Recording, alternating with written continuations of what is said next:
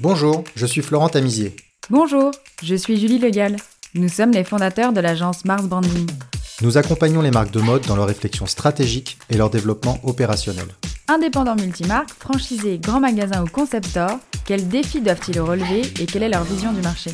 Spécialistes du wholesale, nous avons créé ce podcast pour donner de la voix à ceux qui en ont le moins, tout en étant des acteurs indispensables du marché. Bienvenue sur Wholesale is not dead, le podcast dédié aux évolutions du commerce en point de vente physique. Levée de fonds, succès digital, ambition internationale. Non, nous ne parlons pas de start-up, nous sommes chez Jan de Boy. Le concept store de Marie Diard, né il y a 22 ans au Cap Ferret. Jan de Boy, c'est le mariage d'une direction artistique pointue et d'une ambition de croissance très organisée. Nous recevons Georges Simon, cofondateur de l'enseigne, pour nous parler des coulisses d'un point de vente qui n'a pas fini de faire parler de lui. Excellente écoute Hello Georges, bienvenue sur Wholesale is not dead, on est ravis d'être avec vous. Eh bien écoutez, moi également, merci de, de m'accueillir. Bonjour Georges. Bonjour. Georges, vous êtes le cofondateur de Gen The Boy, ce concept store réparti sur 4 points de vente et un site internet dont tout le monde parle en ce moment. Votre site internet est ultra dynamique, vous avez des ambitions internationales et vous développez votre propre label. Alors on va essayer de comprendre la recette de votre succès et votre stratégie pour les années à venir, mais avant cela, je vous propose de vous présenter. Jane de Boy, en fait, c'est euh, à l'origine Marie, qui était euh, une représentante en publicité, architecture et, design. Et Marie était un peu sur la route en permanence, sa vie de ses 25 à ses 30 ans. Elle avait cet amour du beau, elle avait cet amour de l'esthétique. Et puis un jour, elle a eu un petit garçon et elle s'est dit il va falloir que j'ai une vie un peu plus sédentaire qu'une vie euh, nomade sur la route en permanence pour vendre mes publicités. Et euh, ses parents tenaient une maison de, de, leurs propres parents, donc les grands-parents de, de Marie euh, avaient acheté une maison au Cap Ferret sur la plage. Et quand Marie a voulu se sédentariser, euh, elle a demandé à ses parents si elle pouvait monter une petite boutique de décoration dans le garage de ses parents. Ils ont accepté et elle a créé une boutique de 25 mètres carrés qu'elle a appelée Jane de Boy en hommage à un lieu dit du Cap Ferret parce que son grand-père adorait euh, ce nom, adorait cet endroit, euh, et Jane de Boy est un lieu dit, tout simplement. Et quand elle a créé sa boutique, son grand-père venait de décéder, finalement c'était grâce à ce grand-père qu'elle avait pu créer son rêve euh, entrepreneurial, et, voilà comment a commencé l'histoire de Jane de Boy, 25 mètres carrés, des objets de décoration, de design, des poivriers, des salières, des maquettes de bateaux, tout ce qui l'inspirait, tout ce qu'elle aimait, et tout ce qui manquait, ne serait-ce qu'au quotidien des, des, des, touristes qui venaient au Cap Ferret, parce que le Cap Ferret, il y a, il y a 22 ans, c'était pas le Cap Ferret d'aujourd'hui, c'était quelque chose de, de beaucoup plus euh, beaucoup plus confidentiel, voilà.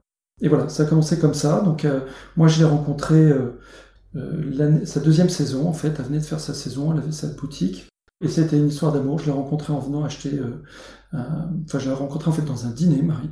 Euh, on s'est pas quitté. Euh, je suis allé acheter des produits chez Jane de Boy. Moi, la première fois que je suis rentré chez Jane de Boy, je me rappelle, j'ai acheté euh, un, poivrier pour un copain. Et puis on est tombé amoureux. Et puis, euh, et puis on a, on a fait une petite fille qui s'appelle Lily, qui a 18 ans maintenant. Et voilà, ça a commencé comme ça l'aventure Jane de Boy. J'étais un entrepreneur parisien et je l'ai rencontré pendant mes vacances. Super, superbe histoire, Georges. Merci beaucoup. Donc effectivement, Jeanne de Boy, c'est une, à l'origine, c'est une boutique de décoration qui s'est agrandie avec euh, dans le temps d'autres boutiques, une boutique de plus de bijoux début des années 2000, et puis euh, d'autres boutiques qui sont venues euh, proposer plus de choses avec, par exemple, de de la mode, donc un petit peu plus de vêtements. Et aujourd'hui, notre activité, elle est, c'est vrai, dans quatre boutiques, mais elle est majoritairement, elle est en ligne autour d'une offre qui est assez globale. Donc, comme je vous disais, le prêt-à-porter, les accessoires, les objets de décoration, les livres un petit peu précieux, l'épicerie fine. On va dire qu'on est un véritable concept store dans l'ensemble de notre proposition de produits. Et euh, Georges, euh, quand vous dites que vous faites majoritairement votre euh, votre business sur euh, le digital et Internet, aujourd'hui vous êtes organisé comment en termes d'équipe euh, autour de Gen the Boy? Alors en fait, on a on va dire qu'on a les équipes qui sont les équipes boutiques et après les équipes qui sont liées donc à notre e-commerce. pourquoi on a fait un e-commerce? En fait, à l'origine, c'est parce que on est né sur un bassin d'Arcachon, et ce bassin d'Arcachon, évidemment, il a une activité saisonnière. On avait euh, beaucoup de trafic l'été, et puis l'hiver, c'était un petit peu mort. Ce qui était dommage, c'était de laisser partir euh, nos clients retourner dans leur ville et puis ne pas garder le lien. Et le lien, au début des années 2000, pour nous, a été, ça a été véritablement Internet. Euh, on a commencé déjà par créer une base de données de nos clients, c'est-à-dire qu'on a systématiquement demandé les numéros de téléphone, les emails, c'était un peu la base euh, du, système, et puis après on s'est dit, bah, un jour ou l'autre, ça nous permettra de garder cette relation avec nos clients. Donc aujourd'hui, Jeanne de c'est des équipes boutiques, et puis des équipes Internet, et au-dessus de tout ça, il y a la partie achat qui est gérée par Marie, et puis euh, toute la partie administrative. Donc c'est une organisation assez classique. D'accord. Combien de personnes? Alors aujourd'hui, on est 33 personnes. Euh, quand il y a des, en saison, on est une quarantaine de personnes. Là, on est en train de réaliser euh, une deuxième levée de fonds pour internationaliser de Boy. Donc, euh, assez rapidement, on va, on va dépasser les 50 à 60 personnes et, et je pense que d'ici un an et demi, on sera plutôt à 70 personnes. D'accord. Ok, bah vous êtes une véritable entreprise. Est-ce qu'on peut encore vous appeler euh, détaillant indépendant de, de, de, mode multimarque? Bah, Indépendant, oui, puisque on est à part euh, un fonds d'investissement et quelques investisseurs, on n'est pas rattaché euh, à comment dire une mécanique, à une enseigne. Et, oui, bien sûr, euh, on fait toujours nos, nos, achats de manière traditionnelle, classique, dans des showrooms, dans des salons.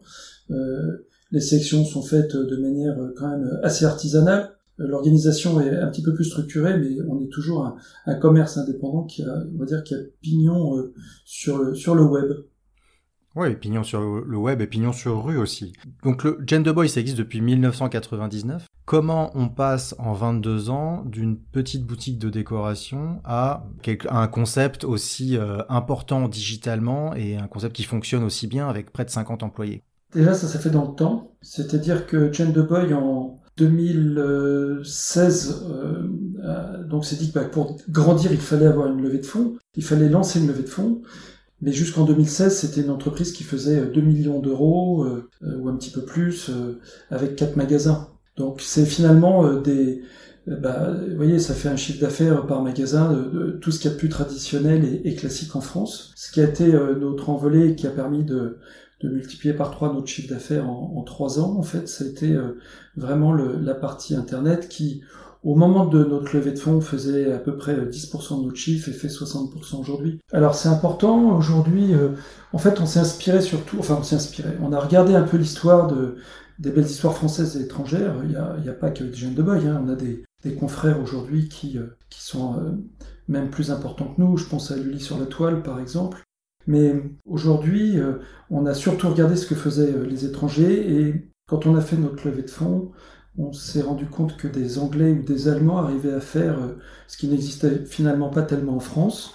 Euh, je pense par exemple à des maisons comme My Teresa euh, ou à Matches Fashion, qui sont à l'origine des boutiques dans des villes finalement équivalentes à ce que pourrait être Bordeaux ou, Paris, mais qui à un moment ont compris qu'il fallait sortir de, ces murs, il fallait pousser les murs et aller chercher des clients dans ce qu'est aujourd'hui le numérique. La prise de conscience, c'est de se dire comment une boutique comme par exemple Matches euh, à Londres euh, pouvait faire 10 millions d'euros et, fait des centaines de millions d'euros avec une valorisation à près de 1 milliard de, dollars quand ça a été vendu, ou plus récemment My Teresa qui était introduit en bourse il y, a, pas très longtemps d'ailleurs, 15 jours ou 3 semaines ou un mois maximum, à New York pour une valorisation de plus de 2 milliards de dollars.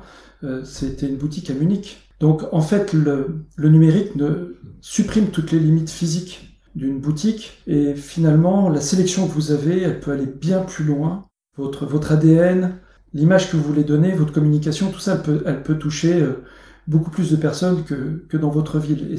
Et pour Jeanne de Boy, en fait, c'était une question de survie à l'époque. Parce que euh, le, vrai, vrai déclic, c'est une année où il y a une marée noire sur le bassin d'Arcachon. Au Portugal, il y avait eu un, bateau qui avait coulé et ça avait envahi un petit peu euh, toute la côte atlantique, personne s'y attendait et c'est un été où les touristes ne sont pas venus. Et on s'est dit on peut pas avoir tous nos œufs dans le même panier en fait.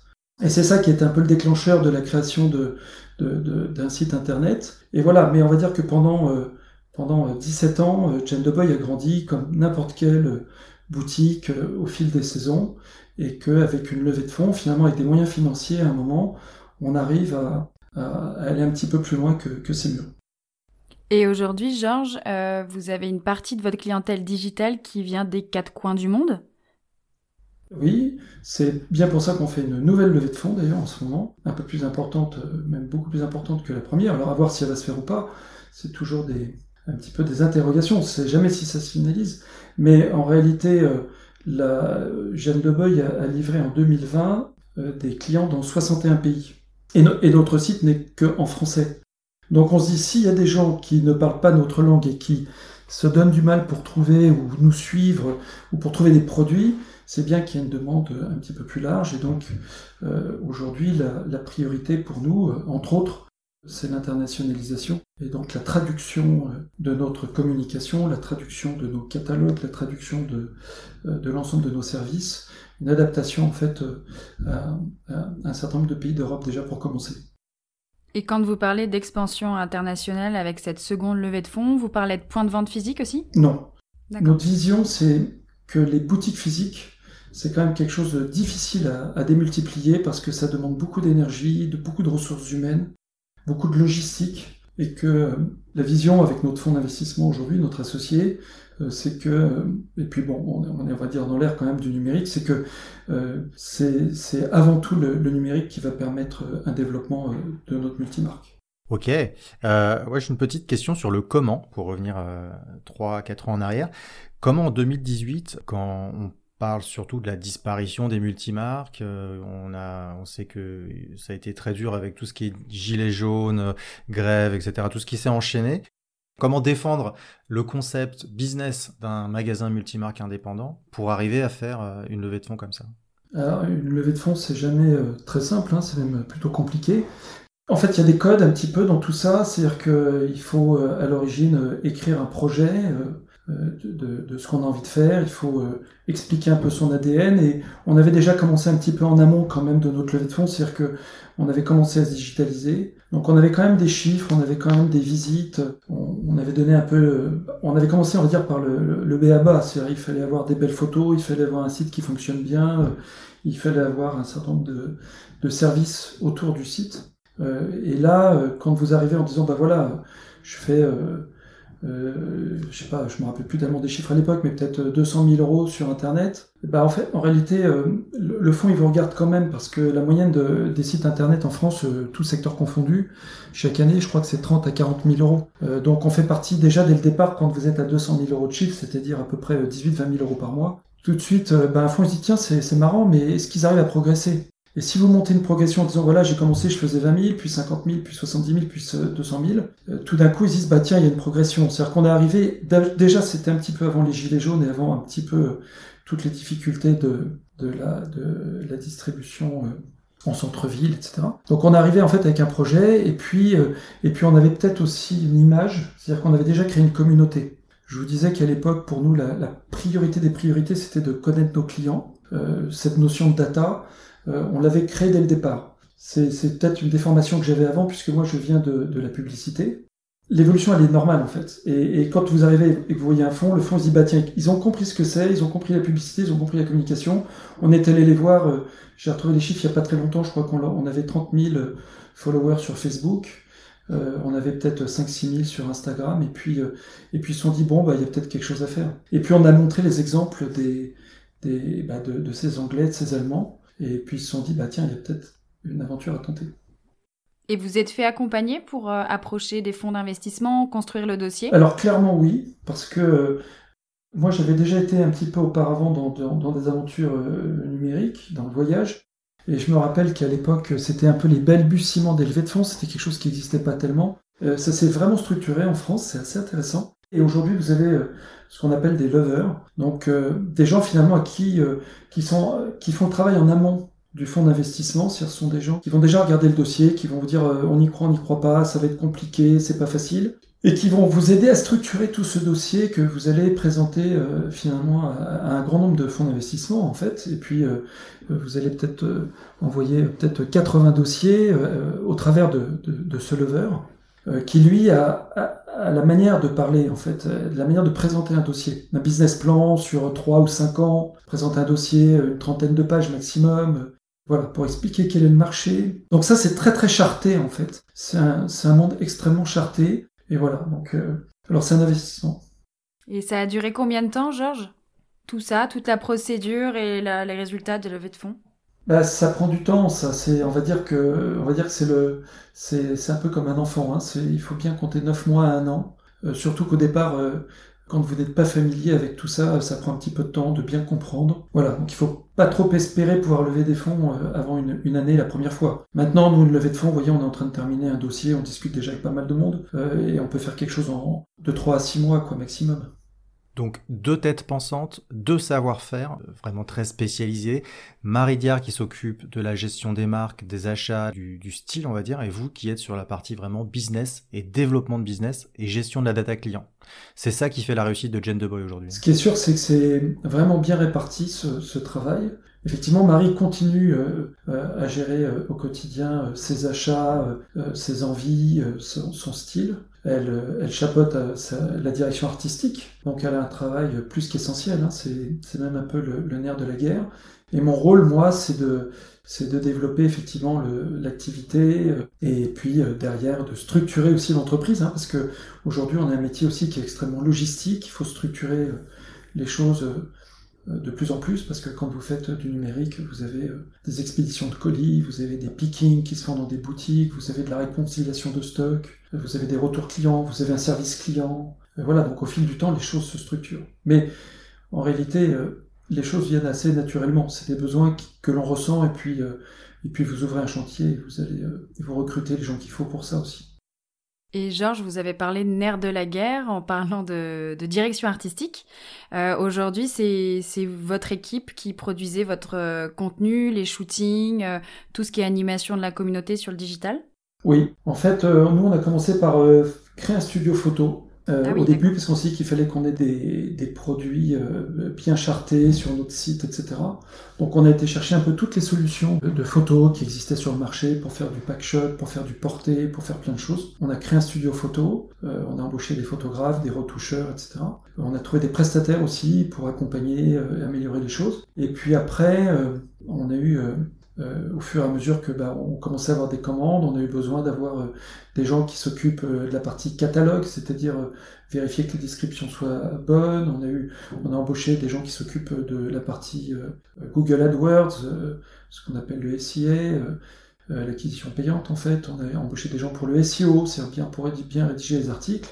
Et puis on a embauché des gens qui se sont occupés de la partie créative, on voulait avoir une patte, euh, c'était la patte de Marie d'ailleurs, où on voulait ce côté un peu cool, mais euh, en même temps euh, un peu charté. Et voilà, et maintenant on a une équipe. En fait, chez Jeanne de aujourd'hui, on a un directeur d'exploitation, Christian Gong, qui, qui s'occupe de, de, gérer un petit peu toute cette partie e-business, mais pas que. Et en dessous, on a un département communication, euh, un département qui s'occupe de la partie euh, influence, un département qui s'occupe de la partie catalogue photo, etc. Et puis après, euh, toute la partie logistique. Vous avez un département vraiment pour l'influence, donc c'est un axe important pour vous. Ça fait partie des axes, hein. l'influence c'est important. Il n'y a pas que ça, hein. aujourd'hui c'est clair que la partie acquisition est, assez large. On va dire que les métiers du, de, de l'acquisition Internet sont très larges. Qu'est-ce qu'on cherche, nous, comme euh, KPI Qu'est-ce qu'on cherche comme mesure En fait, c'est de se dire euh, combien on dépense pour l'acquisition d'un client, combien de temps on va le garder dans le temps, et, qu'est-ce qui va nous rapporter dans le temps, en fait, finalement? Et c'est, c'est, faut garder, en fait, un certain équilibre. Euh, et derrière cette partie d'acquisition, donc la somme qu'on va dépenser pour obtenir un client ou le fidéliser, hein, ça peut être l'un ou l'autre, ça va se répartir sur plein de leviers. Ça peut être du retargeting, ça peut être, ça peut être beaucoup, beaucoup, beaucoup de choses. Et finalement, tout ça se, se marient. Donc ce sont un peu des spécialistes qui, que l'on a embauchés et qui, sont en charge de tout ça. Ok, donc vous l'avez dit avec vos mots, l'esprit Gender Boy, c'est quelque chose de cool, qui est bien charté, ou alors il y a, y a un univers derrière qui est, euh, qui, est, qui est, propre un petit peu à votre région et que vous, avez, que, vous essayez de, de, retransmettre. Comment vous définissez le concept euh, euh Gender Boy, vous? Alors je pense que le concept Gender Boy, euh, il y a assez de coolitude puisqu'on est né sur une plage. les boutiques qui qui ont grandi au Cap Ferret euh, ont cette particularité d'être à, quelques mètres, parfois à moins de 15 mètres du sable. Euh, et donc on a des clients qui arrivent euh, avec un coup de soleil, un maillot de bain qui dégouline d'eau et les fesses pleines de sable, pour se dire ce soir j'ai une soirée, il me faudrait ça, ça, ça. Donc on est né un peu dans ce côté un peu cool, qu'on va pas forcément retrouver d'ailleurs à Bordeaux, on est un peu plus dans un univers haussmanien, un univers un peu plus luxueux. Donc on marie deux univers mais on essaie de garder vraiment, ce, comme vous dites, cette, cette coolitude, c'est l'esprit de Marie qui est très années 70, très, très vie sur la plage. Maintenant, on est aussi un peu obligé d'en sortir parce que c'est difficile de communiquer sur l'esprit plage quand vous allez vendre certaines marques qui vont peut-être rechercher d'autres univers. Donc on essaye, c'est un exercice un peu d'équilibriste de marier une communication qui doit être euh, aussi bien citadine qu'une communication de, un peu chill, quoi. Et aujourd'hui, Georges, vous avez combien de marques référencées chez vous? Euh, Je pense qu'on ne doit pas être loin de 300. Ok. Alors, euh, dans, chez Jeanne de Boy, on ne fait pas que de la mode. La répartition de notre chiffre d'affaires entre l'accessoire, la mode, les bijoux, tout ça fluctue selon les saisons, etc. Mais on va dire on a 300, pas loin de 300 créateurs. Mais ça peut être un fabricant de, de sel aromatique, comme euh, une marque de mode euh, bien installée. D'accord. Qu'est-ce que les marques les qu'on voit souvent chez vous C'est qui? Je crois qu'il y a Isabelle Marant. Vous en avez d'autres qui sont vraiment euh, qui sont tout le temps là. Bah, c'est sur notre site internet. Alors vous dire lesquelles sont les plus importantes. On n'a pas une marque qui prend le pied sur l'autre. En fait, je pense qu'on s'adresse à différentes populations.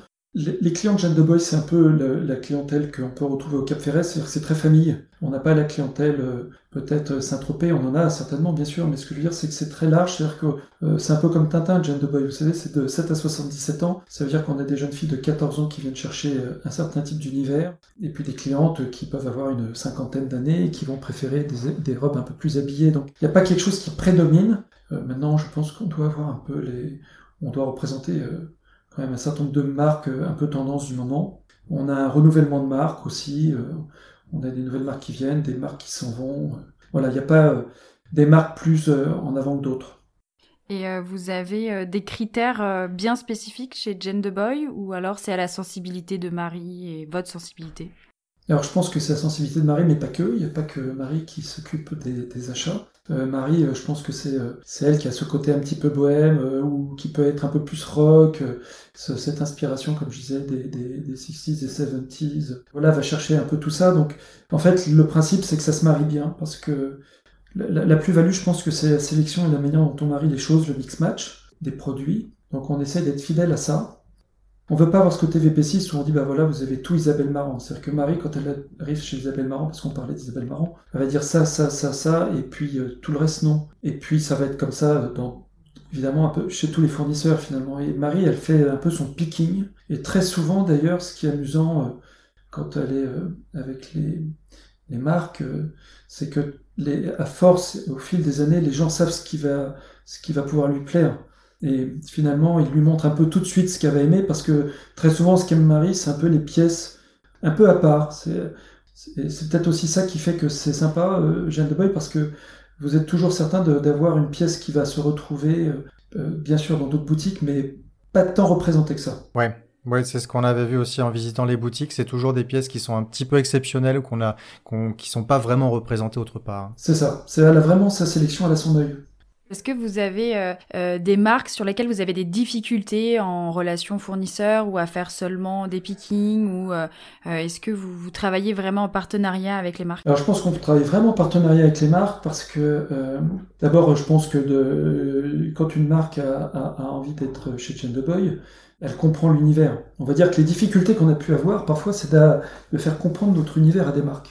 certaines marques ne comprennent pas que et on puisse avoir un t-shirt à 50 euros avec euh, un pantalon à, 800 euros. Parce qu'elles ont, parce que leur t-shirt il vaut pas 50 euros, le leur il vaut 300 ou 400 ou 500. Oui, c'est Et que cette notion de mix match, ils ne le comprennent pas toujours. La question des marques, oui, c'est, ça peut être une question plus pour y rentrer, mais quand une marque souhaite avoir Jane de Boy comme distributeur, euh, en général, on n'a pas de difficulté. D'accord. Comment est-ce que vous vous organisez en cette période de restrictions sanitaires pour faire vos achats? C'est quelque chose qui, euh, qui, vous, qui, vous a fait changer vos habitudes? Bah, C'est pas qu'on les a changées, c'est qu'elles ont été imposées. C'est, ces nouvelles conditions, c'est horrible pour les personnes qui s'occupent des achats chez nous, parce que de ne pas pouvoir toucher les matières, de pas bien voir les couleurs, de travailler sur des, sur des PDF. Euh, c'est un exercice difficile et à l'époque quand on avait euh, un acheteur, maintenant euh, on en a trois en fait qui se mettent sur le dossier, dont, Marie. Mais Marie décide toujours avec deux collaboratrices ou collaborateurs parce qu'elle se dit j'ai pas envie de me planter non plus. alors à l'époque, chacun pouvait aller s'occuper, faire ses achats, ses sélections, etc. là, maintenant, ils font ça de manière un peu collégiale pour se dire, bah, c'est compliqué. D'autant plus que nous, on a quand même des progressions très très fortes et que bah, on doit acheter beaucoup plus et que quand on s'engage plus, évidemment, il faut vraiment pas se tromper, quoi. On voit de plus en plus d'articles griffés Gen the Boy sur votre site ou dans les boutiques, ou des collaborations qui sont mises en place avec des marques. Est-ce que vous vous orientez vers la création de, marques, le développement de, labels Gen the Boy? Oui. Euh, en fait, pourquoi? Parce que euh, notre métier, il a changé. Pendant des années, euh, les, avant qu'Internet soit, soit vraiment une plateforme de, commerce, bah, la seule manière de faire connaître une marque, c'était d'avoir des distributeurs et puis, euh, je me rappelle de la première fois où on a un fournisseur qui est venu nous voir en disant je vais me créer euh, une vitrine sur Internet, je vais me créer un site, euh, un site en ligne et je vais vendre. Et on était, on va dire qu'on était outré parce qu'on avait le sentiment que cette marque que l'on avait aidé à grandir finalement venait manger dans notre assiette en fait. On s'est dit bah après tout on fait connaître une marque et la marque crée son vient nous faire concurrence finalement évidemment, on en a souffert, euh, je vais même dire moralement, en fait. On s'est dit, c'est tellement pas sympa, c'est tellement pas fair play. Bon, et puis après, bah, il y en a un, il y en a deux, il y en a dix, il y en a cinquante, et puis après, c'est 100%, et puis même maintenant, aujourd'hui, c'est des, c'est des marques qui viennent nous voir en disant, bah voilà, on notre e-commerce, si ça vous dit, vous pouvez nous vendre. Voilà, donc, qu'est-ce qui change dans notre métier? Ce qui change, c'est ça, c'est le principe de, euh, vous fabriquez quelque chose, vous pouvez le vendre en direct. On appelle ça euh, aujourd'hui un peu une verticale comme ça, c'est-à-dire que euh, une marque peut se dire bah, je me vends qu'en ligne. Finalement, vous pouvez créer une marque et la vendre en ligne sans avoir de boutique. On va dire que ça peut être des, des Cézanne, des choses comme ça. Et nous, on s'est dit bah, qu'est-ce qui peut faire qu'on ait une plus-value finalement? C'est pas forcément qu'un univers, on n'arrive pas là parce qu'on aime bien le nom. Donc on va apporter bah, des choses qu'une marque ne peut pas apporter. C'est-à-dire qu'on va marier une marque avec d'autres marques et puis surtout, on va demander aux marques de nous faire des choses un peu uniques. Alors c'est sûr que vous pouvez, c'est difficile à faire quand euh, vous êtes une petite boutique, euh, parce que vous pouvez pas demander à une marque de vous faire 30 euh, pièces. Mais à un moment, quand vous commencez à grandir, là où vous avez des enjeux justement, de, bien acheter, de bien distribuer, d'avoir des taux de sortie, enfin un petit peu tout ce qu'on doit mesurer, euh, vous vous dites, bah, ce qui va faire la différence finalement, c'est que ce que je vends, ce, ne soit que chez moi. Ou du moins qu'une partie de la marque que je représente ne soit que chez moi. Et donc la collaboration, oui, c'est sûr, qu'elle est importante là-dessus. Donc c'est ce travail qu'on peut avoir avec les stylistes des marques euh, ou des créateurs, c'est de leur dire, bah voilà, nous on aimerait bien ça, est-ce que c'est possible? Alors euh, voilà, comme je vous disais, il faut quand même en avoir les moyens parce que si vous voulez faire une paire de chaussures, c'est en quelques centaines et c'est pas quelques dizaines, quoi. Mais ça fait partie des, objectifs. Et évidemment, à partir du moment où les marques font votre métier, euh, bah, vous vous dites pourquoi moi je ferais pas un peu le métier de la marque finalement. Parce que Gen the Boy, avec le fil du temps, c'est quand même devenu aussi une marque. Euh, parce qu'on est vu par beaucoup, beaucoup effectivement de, de, monde.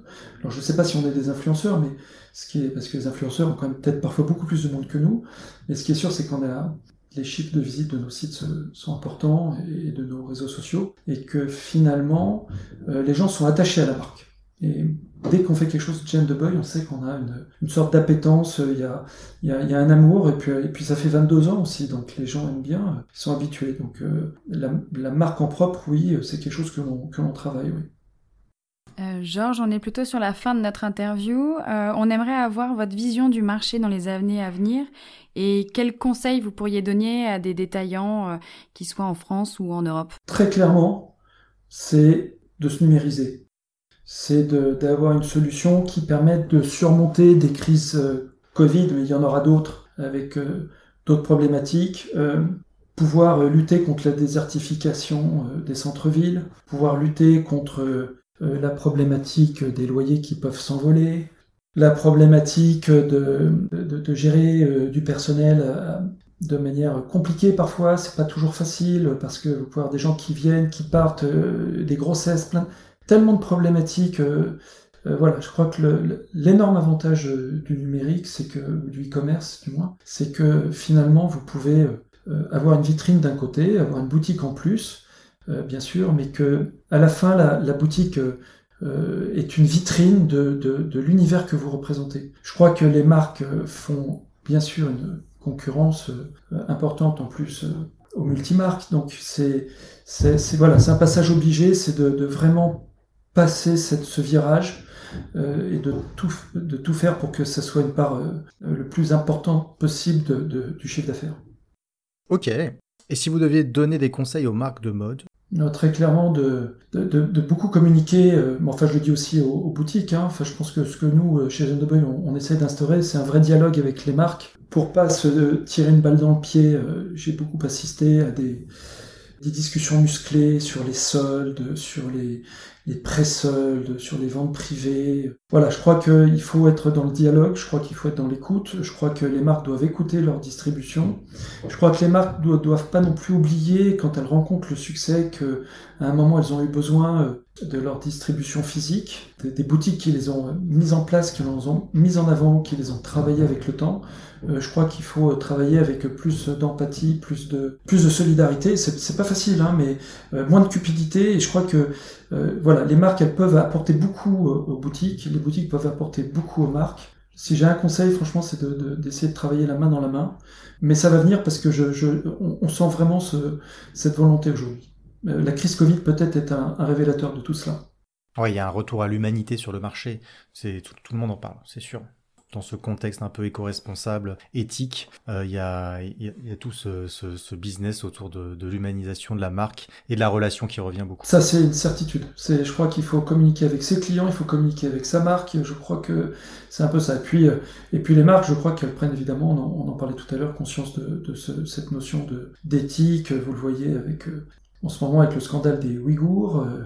où aujourd'hui des, des, très grandes enseignes, énormes enseignes, des, des World Company euh, ont, été jusqu'à retirer leur engagement parce qu'elles ont eu des pressions de certains États, enfin, ou du moins en l'occurrence de la Chine, ont été retirés euh, leurs engagements de leur site internet. Je crois qu'il faut être courageux aujourd'hui, dire les choses. Je crois qu'il faut, faut pas hésiter. Et à un moment, si euh, certains marchés sont tellement importants, je crois qu'il faut quand même un peu taper du poing en disant que il faut pas exploiter des enfants, la misère, et que il faut que les choses soient beaucoup plus responsables. Et je voudrais citer une marque qu'on distribue chez Jeanne de Boy qui s'appelle Veja, où finalement, quand on essaye de faire quand on de créer un, système et qu'on arrive à, un système éco-responsable, quand on arrive à, avoir un discours qui explique euh, la, façon dont on peut vendre un petit peu plus cher, mais euh, pour faire du bien, euh, je crois que les gens en sont conscients et une marque euh, comme Veja explose, mais Aujourd'hui, dans la vie de tous les jours, vous pouvez acheter des œufs, on ne va pas tuer la poule à la fin de la journée, vous pouvez vous déplacer à vélo, vous pouvez acheter du chocolat qui est équitable et qui fait vivre des tribus. voilà, je crois qu'on peut avoir tous une démarche et je crois que la mode doit venir à tout ça, et, elle va venir à tout ça, et c'est une obligation, une certitude. Donc Veja, Veja c'est un exemple à suivre clairement, pour les marques. Clairement, clairement. Clairement. Vous savez, aujourd'hui, c'est toujours difficile d'expliquer à quelqu'un pourquoi vous vendez une paire de baskets à 450 euros parce qu'elle est fabriquée en Europe, parce qu'elle est fabriquée en Italie. Vous utilisez des produits un peu responsables par rapport à une paire de baskets que vous pouvez acheter euh, et qui vient d'Asie, qui coûte beaucoup moins cher. Mais si on arrive à expliquer qu'il y a bien deux produits qui ne sont pas antinomiques mais qui peuvent vivre l'un à côté de l'autre, mais qu'on comprenne la différence. C'est juste une éducation un peu du consommateur. C'est aussi le rôle des multimarques d'expliquer tout ça. Ok, Georges. Eh bien, merci beaucoup pour votre temps. C'était une interview passionnante. J'espère que vous avez aimé ça autant que nous. Bah écoutez, j'ai euh, plus qu'aimé parce que c'est toujours sympa de parler de son métier euh, quand on l'aime. Et, et, voilà, écoutez, si, si ça peut servir, euh, notre maigre expérience, c'est assez chouette. On est sûr que ça peut servir. Vous êtes un super exemple de la digitalisation euh, du commerce physique. En tout cas, merci beaucoup, Georges, pour votre témoignage. Merci encore. À très bientôt. Au revoir. Si vous êtes arrivé jusqu'ici, c'est sûrement que l'épisode vous a plu. Merci de le partager autour de vous et de nous mettre une note 5 étoiles sur Apple Podcast avec un joli commentaire. Ça va énormément nous aider à faire connaître le podcast. Et n'oubliez pas de vous abonner. Si vous avez des besoins en accompagnement sur vos projets d'entreprise, n'hésitez pas à contacter Mars Branding, on va s'occuper de vous. Il suffit de nous écrire à info at marsbranding.com. À très bientôt.